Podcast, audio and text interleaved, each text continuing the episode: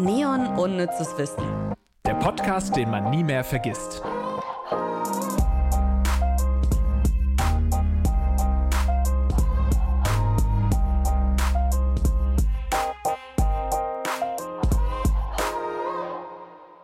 Hallo, ihr Lieben. Das war jetzt so, so äh, eröffne ich eigentlich immer Geolino, mein Kinderpodcast, den ich nebenbei noch so mache. Hallo, ihr Lieben. Oh Gott. Mhm, ich finde, so weit ich weg bin, sind wir nicht von dem Kinderpodcast. Wir sind nicht so oder? weit weg, ja, wahrscheinlich. Also wir reden über Wein heute. Ich weiß nicht, Lars. Ja. Es ist, nee, es ist ein Kinderpodcast, nur dass wir eben ab und zu über deinen Dünnschiss reden. Jetzt hör auf, oh Mann. Ach komm, das ist die offizielle Dünnschiss-Woche. Danach höre ich wieder auf. Ja, das hat aber jetzt einfach nur so gut ge gepasst, Ivy. Es tut mir leid. Ja, ich bin ja selber schuld. Ich habe es ja erzählt. Oh. Ich finde das gut. Nein, ich finde jetzt mal ohne Scheiß, man müsste häufiger auch über solche Themen, jeden von uns betrifft, Dünnpfiff und zwar regelmäßig. und da kann man auch gerne mal in Podcasts drüber reden. Okay, danke. Manche sind halt danke. öffentlicher jetzt, als andere. Und dann kommt es halt hier bei einem Millionenpublikum an. Mhm, hm. Genau. Äh, fühl, ja, fühlt schade, euch eher wie so ein kleiner Folge... eingeweihter Kreis über meine Verdauungsprobleme. Äh, Macht das. Ähm, ich habe ja leider vorgestern, wenn ihr es noch nicht gesehen habt, es gab da so ein Quiz und den, das habe ich verloren. Und deswegen habe ich eine kleine Bestrafung auferlegt bekommen. Und das ist für mich eigentlich keine Bestrafung, sondern ich erzähle euch einfach von einem Wein, den ich kürzlich ähm, probiert habe. Ja, den möchte ich euch mal ganz kurz beschreiben. Das war wirklich ein ganz toller Wein und ich habe dafür auch einen kleinen Artikel geschrieben für eine Weinzeitschrift, eine Expertenwein. Die haben das auch angenommen, weil sie ja wussten, was für ein Experte ich bin und den haben sie dann auch gedruckt. Den, den äh, mhm. Artikel und den möchte ich jetzt kurz vorlesen. Danke. Ja? Ich bin gespannt. Dieser Wein verwöhnt ihren Gaumen wie eine Thai-Massage. Zart, klar und direkt rutscht er ohne Rückgrat in den Magen. Säure und Tanninen ergeben eine Harmonie, die den Mundraum mit einer sommerlichen Brise tapezieren, die körperreich und elegant daherkommt. Der verantwortliche Jungwinzer Sral Neslorp ist einer der vielversprechendsten im Land und ein Meister seines Fachs. Kaufst du den Wein? Ich eigentlich? kauf den Wein. Chapeau, sage ich da nur. Mhm. Hast du kauf alle Begriffe? Ich habe jetzt, hab jetzt nicht gecheckt, ob du jetzt alle Begriffe ein, eingebaut hast, aber ich fand den, den Mundraum tapezieren fand ich schon super. Ja, ich habe äh, ich hab alles eingebaut. Und hast du den, den Winzer auch wieder erkannt, Ral Nesluhab? Ist das ein richtiger Name? Mhm. Naja, ihr könnt uns ja schreiben, wenn ihr es erkannt habt, äh, an äh, unsere Instagram-Accounts Lars Erik Paulsen und Ivy Ivy. Kannst du dich mal umbenennen? Ich war, nee, es ist mir eigentlich nicht scheißegal. jedes Mal überlege ich, wenn ich dich äh, taggen will, jedes Mal, wie heißt du nochmal? Wie Ivy Way, aber nur Ivy Ivy. Und das war ja gar nicht deine Absicht, wie Ai Weiwei zu klingen. Nein, mein, also das kommt tatsächlich daher, weil mein, der fränkische Teil meiner Familie konnte sich meinen Namen nicht so gut merken, die so einen komischen amerikanischen Namen. Und ähm, dann wurde immer gesagt, Ivy, schön, Ivy, Ivy. Ja, ich glaube, das hatten wir schon ein paar Mal hier im, im Podcast erklärt, aber ich habe es äh, literally wieder vergessen. Insofern danke für die kleine Auffrischung. Super. Ähm, Gut. Wir sprechen auch heute über Wein, nachdem äh, Sommelier Lars uns eine Einschätzung zu seinem Lieblingswein gegeben hat. Ähm, lassen wir natürlich auch noch einen richtigen Experten zu Wort kommen. Und zwar führen diesmal nicht wir das Interview, nicht Lars und ich, sondern wir lehnen uns auch zurück und hören uns das gleich an, äh, weil unsere fantastische Redakteurin Kirsten sich ganz spontan mit dem Sommelier Jürgen Hammer getroffen hat. Und zwar, pass auf, den haben wir kennengelernt, weil wir so ein Team-Event gemacht haben so Teambuilding im Podcast-Team in der Audio Alliance. Und äh, da haben wir eine Weinprobe gemacht und haben zusammen mit, oh, ich glaube, Ralf Zachal war es, gekocht. Das war fantastisch, hat Spaß gemacht, viel gelernt, aber hauptsächlich über den Wein. Und ey, ohne Scheiß, ich glaube, alle haben mich gehasst, weil meine KollegInnen, die wollten halt einfach nur schön ein bisschen Wein trinken, sich abschließen und dann irgendwie einen geilen Abend miteinander verbringen. Und ich sitze da und höre nicht auf, Jürgen Hammer Fragen zu stellen, weil der war so cool, der Typ. Der wusste zu allem eine Antwort. Und am Ende haben, war es halt wirklich nur noch Jürgen und ich. Wir haben uns unterhalten und die anderen saßen da und dachten nur, wann kommt der nächste Wein? Kann sie mal die Klappe halten?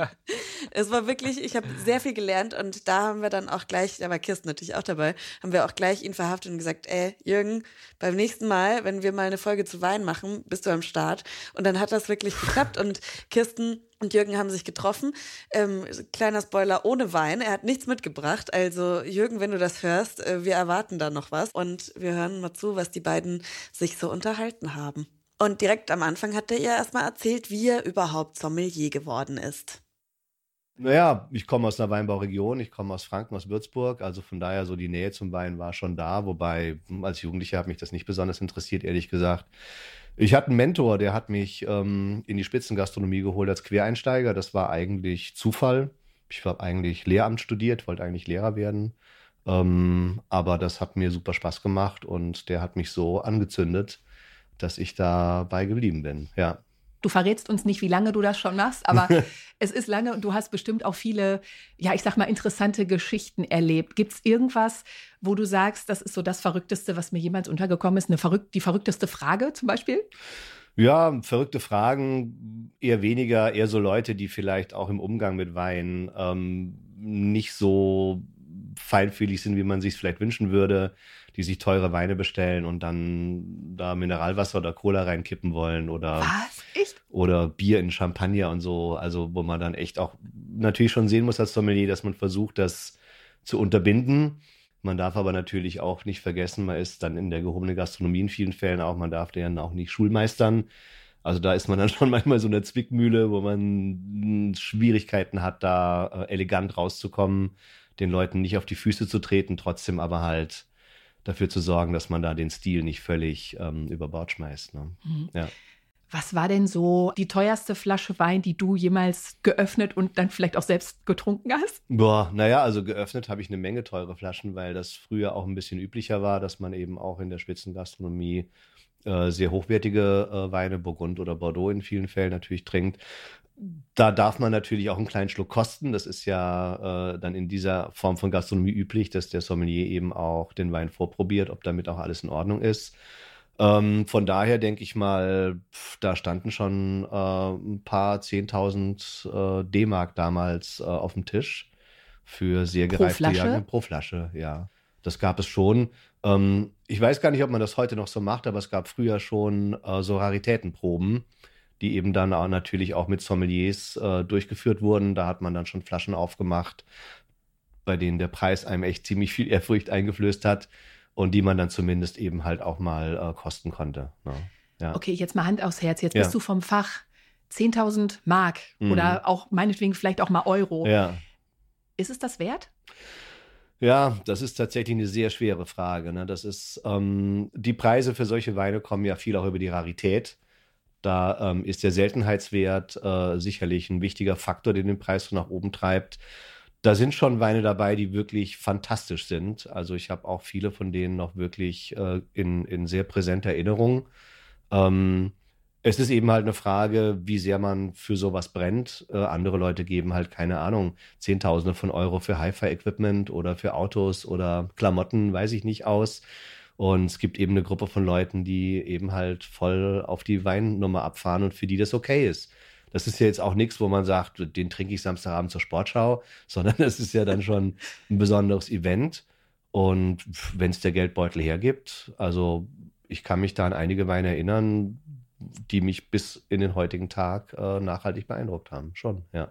Auch wenn du vielleicht nur einen Schluck davon getrunken hast. Auch wenn ich nur einen Schluck davon getrunken habe. Aber ich habe, das ist sicherlich jetzt, boah, bestimmt mehr als 25 Jahre her, mal so eine Weinprobe begleiten dürfen. Und äh, da gab es 1929er Latour, Chateau Latour in Bordeaux aus der Magnumflasche. Und du stehst eben halt dann da und dekantierst in deinem Vorbereitungsraum den Wein in so eine Karaffe rein eben.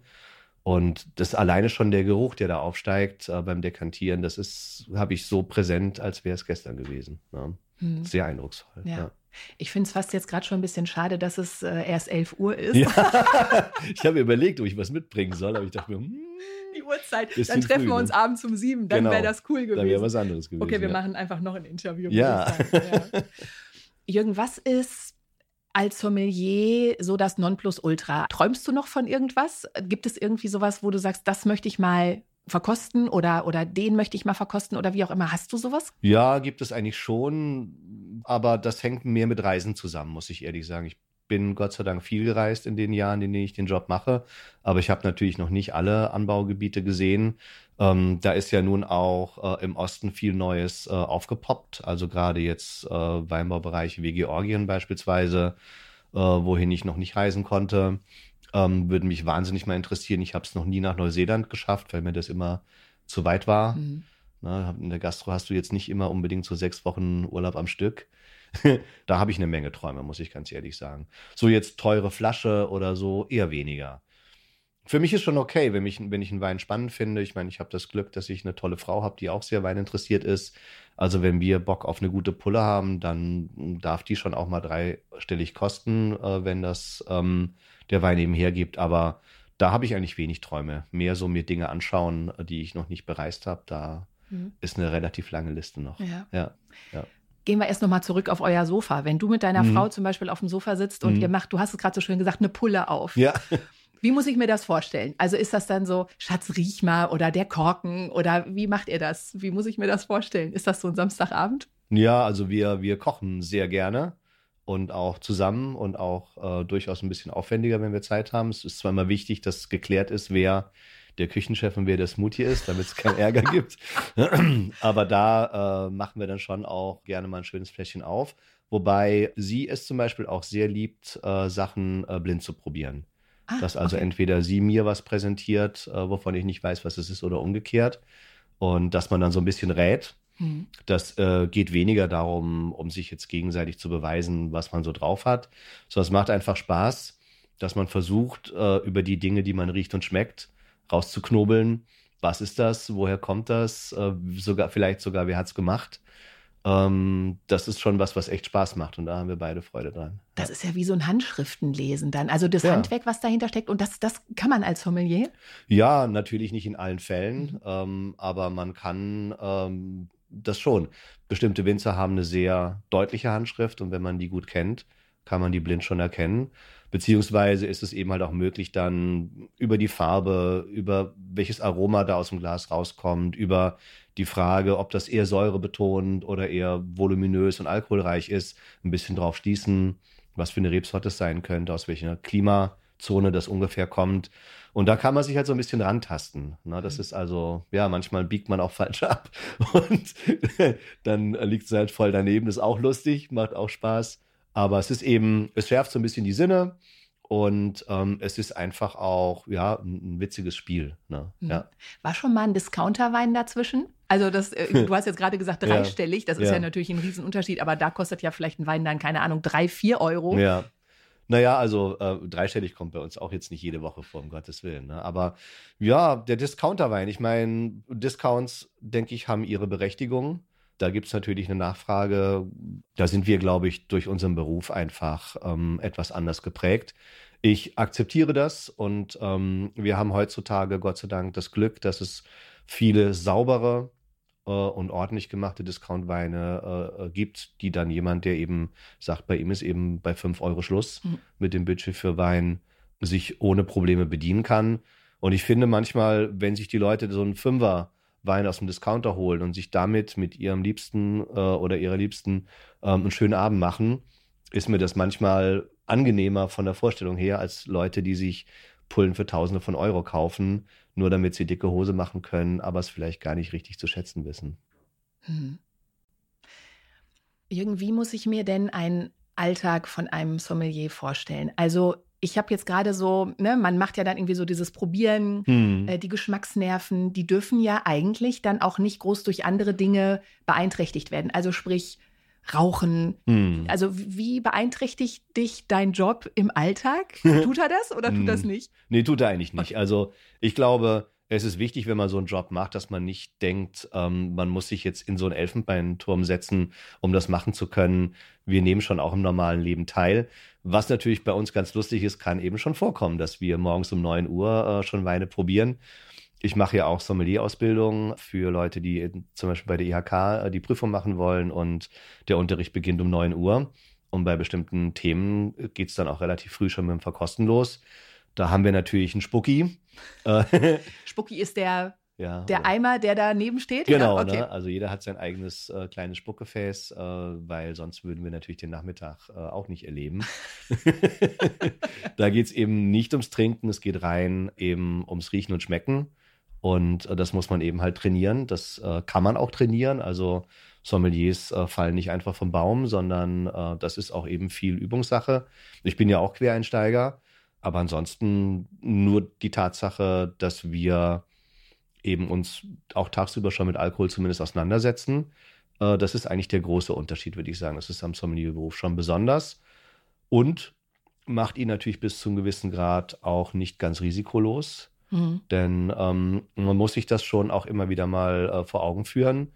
Denn äh, Wein ist eben am Ende doch äh, Ethanol mit Aromen drin.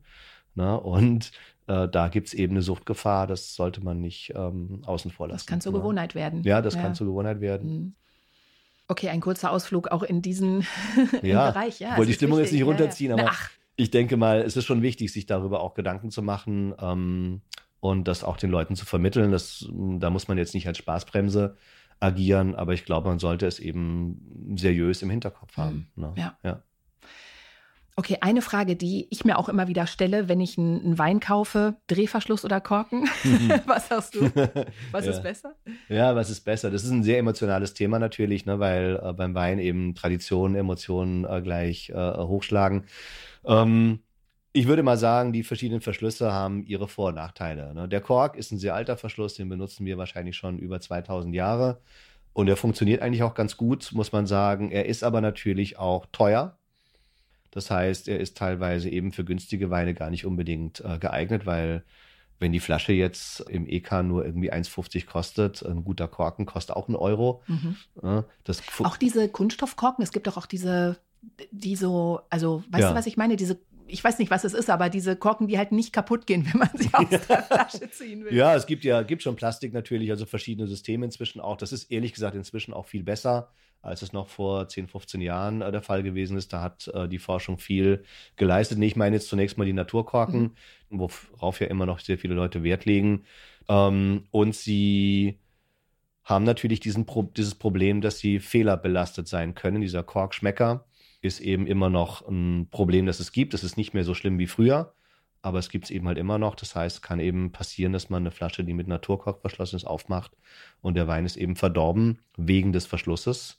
Und das ist natürlich ein gewisses Problem. Ne? Aber sie machen Sinn auf Weinen, die in einer gewissen Preisklasse sich angesiedelt haben und vor allem auch Weine, bei denen man davon ausgeht, dass man sie länger weglegen will und Mhm. dass sie das auch können. Also da, ich rede über 10, 15 Jahre. Weil der dann noch weiter atmen kann? Genau. Oder was ist der Grund? ne? Okay. Der Kork ist eben halt bis zum gewissen Grad äh, Sauerstoff durchlässig. Mhm. Das heißt, äh, er hilft dem Wein eben bei seiner Entwicklung.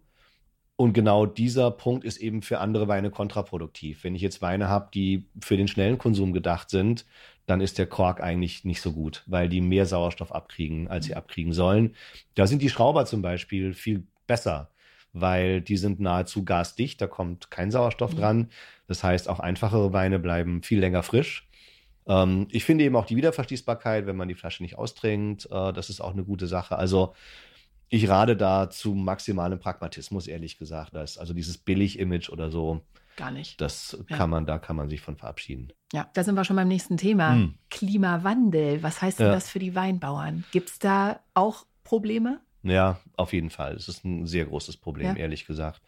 Welches? Ja, naja, also ähm, es gibt zwei wesentliche Probleme. Das eine ist, da ähm, das Klima wärmer wird, ähm, treiben die Rebstöcke früher aus, Mhm. Früher als sonst, teilweise vier bis sechs Wochen.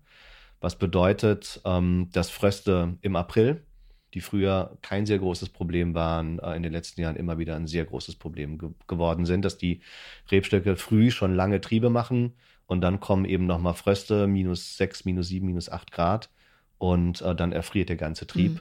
Was sich eben halt extrem auf den Mhm. Ertrag niederschlagen kann. Das Ne? erholt sich dann auch nicht mehr, ne? wenig. Ne? Also man kann, man macht oft so sogenannte Beiaugen, wo man sagt, okay, wenn das erfriert, hat man eventuell nochmal einen weiteren Austrieb, aber das wird auf jeden Fall definitiv weniger sein. Und das ähm, wirkt sich auch das Jahr danach aus. Also ist jetzt oft etwas, was nicht nur in diesem Jahr ein Problem stellt, äh, darstellt, sondern auch für den Folgejahrgang. Mhm. Das ist ein Riesenproblem, weil man dagegen auch nicht so wahnsinnig viel machen kann. Ne? Ähm, und die andere Sache ist die Trockenheit. Wir haben einfach ähm, viel zu wenig Niederschläge. Die alten Rebanlagen können das oft so ein bisschen besser ab, aber die Jungen leiden da häufig drunter. Ja, und dann sind es eben halt so die klassischen Stile. Wir sind eben halt von der Historie her so ein Cool Climate Land, ne? also eher eben schlanke Spätburgunder, schlanke Rieslinge. Und das wird natürlich durch die Klimaerwärmung auch immer schwieriger. Der einzige Vorteil ist, wir können viel bessere Rotweine machen als früher. In ja. Deutschland? Ja, ja. Ach, ja. Rotwein ist bei uns nie so wirklich 100% äh, reif geworden, nur in ganz bestimmten Ecken und auch nur in den wärmeren Jahren. Aber man merkt ja, auch wenn das viele nicht haben wahrhaben wollen, den Klimawandel schon seit Anfang der 90er Jahre, ehrlich gesagt. Und man merkt eben auch mit diesen steigenden Jahresdurchschnittstemperaturen sind unsere Weinqualitäten im Rotweinbereich viel besser geworden. Für Spätburgunder zum Beispiel aber wir kriegen inzwischen eben halt auch Rebsorten wie Cabernet Sauvignon, Merlot, Syrah bei uns äh, reif. Da kommen teilweise wirklich hochinteressante Weine raus. Das wäre vor 30 Jahren noch nicht machbar gewesen. Dann hat es ja schon ja. wieder was Positives, wenn man so möchte. Einen kleinen oder? Vorteil. Einen kleinen Vorteil. Ja, einen kleinen Vorteil gibt's, ja. Okay. Ja. Also wir sind schon ähm, sehr Riesling-lastig. Ne, wir haben so 25.000 Hektar Riesling stehen. Das ist ungefähr ein Viertel unserer gesamten Fläche. Und dann sind auch die ganzen Burgundersorten sind sehr im Kommen jetzt, also Weißburgunder, äh, Grauburgunder, nimmt viel an Fläche zu. Also wir sind schon nach wie vor äh, ein Weißweinland. Mhm. Aber Rotwein ist auf dem Vormarsch auf jeden Fall. Jetzt habe ich noch eine Abschlussfrage. Ja. Wir hatten jetzt mit dem Klimawandel und was natürlich auch immer wieder Thema ist, ist ähm, der vegane Wein. Mhm. Ähm, wir hatten bei dir ein Seminar und da hast du kurz gesagt, ja, also so ganz vegan ist das auch nicht immer. Mhm. Äh, kannst du dazu noch mal was sagen? Also ja. gibt es veganen Wein oder nicht? Ja, ähm, es gibt veganen Wein ähm, aus der Warte betrachtet, dass es eben für die Veganer wichtig ist, äh, mit welchen Schönungsmitteln die Weine behandelt sind. Also die Frage, ob da ein paar Fruchtfliegen äh, sterben oder ein paar Marienkäfer mit aufs Förderband fallen, das spielt offensichtlich nicht so eine große Rolle, sondern die Frage, ähm, welche Schönungsmittel man eben benutzt. Mhm. Das heißt also, wenn der Wein im Prinzip fertig ist, dann kann man ihn vor der Füllung noch mit Schönungsmitteln behandeln. Das heißt zum Beispiel eben nicht 100% stabiles Eiweiß rausfiltern oder andere Trubstoffe äh, rauskriegen. Und hier gibt es eben halt Stoffe, die eben auf Gelatine, Kollagenbasis oder teilweise eben auf Eiweiß, äh, also Hühnereiweiß oder Casein. Äh, Basis funktionieren und das ist für die Veganer eben halt nicht akzeptabel. Ne? Mhm. Das Problem ist aber auf der anderen Seite, wenn man dann äh, sagt, ich will veganen Wein machen, ich will aber trotzdem schönen, greift man manchmal auf Dinge wie PVPP zurück. Das ist eben ein Kunststoff, mit dem man schönt. Ob das dann so viel besser für die Umwelt ist, nur damit es vegan ist, weiß ich auch nicht so genau. Mhm. Ähm, ich halte den Veganismus für eine wichtige Bewegung. Ähm, ich glaube aber, dass man beim Wein da ein bisschen entspannter sein sollte. Denn für mich ist ehrlich gesagt viel wichtiger, wie die Winzer insgesamt arbeiten. Es gibt veganen Wein, aber es gibt zum Beispiel äh, kein staatlich abgesichertes veganes Siegel. Das muss man eben auch mal dazu sagen. Noch nicht wahrscheinlich, noch oder? Nicht. Ja. Weiß nicht, ob das noch kommen wird, aber im Moment gibt es so vegane Siegel. Aber ich kann ganz klar sagen, die Kontrollen dafür sind im überschaubaren Bereich. Ja, ja interessant. Also da könnte man, glaube ich, noch ewig drüber sprechen. Langes Thema, ja.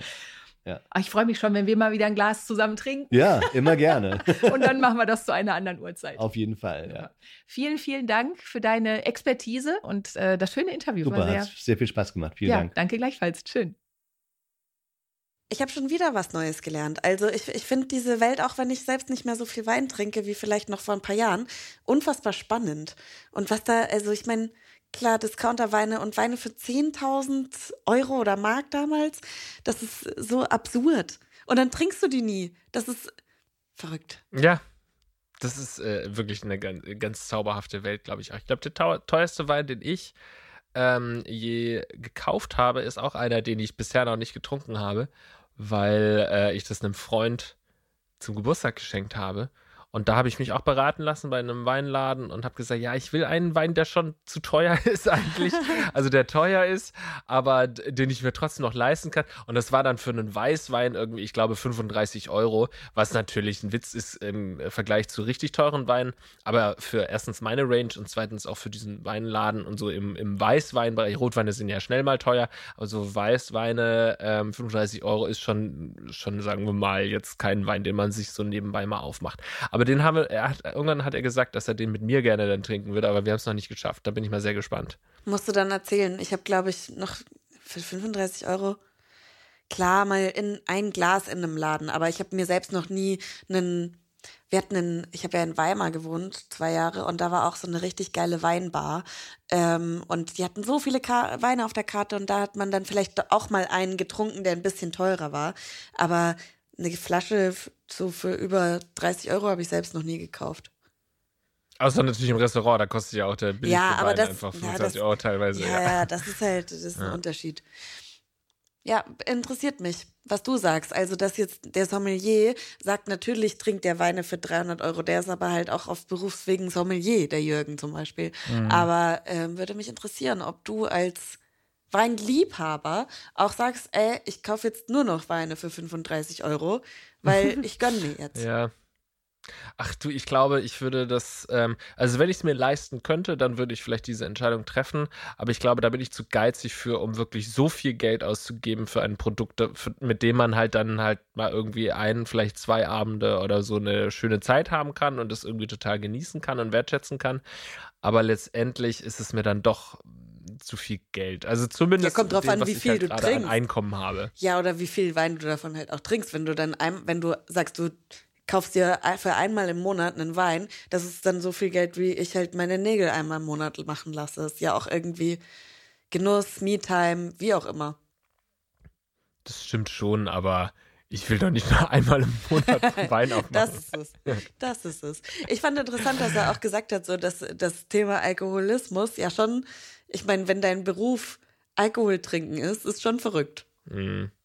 Ja, absolut. Stelle ich mir auch schwer vor. Du, du spielst ja quasi die ganze Zeit mit dem Feuer. Ne? Das ist ja einfach eine süchtig machende Droge, mit der du die ganze Zeit äh, spielst, sozusagen. Ähm, und da muss man sich schon im Griff haben. Das kann ich mir gut vorstellen. Und das erinnere ich mich auch von, äh, von der Weinprobe, die wir mit Jürgen Hammer gemacht haben.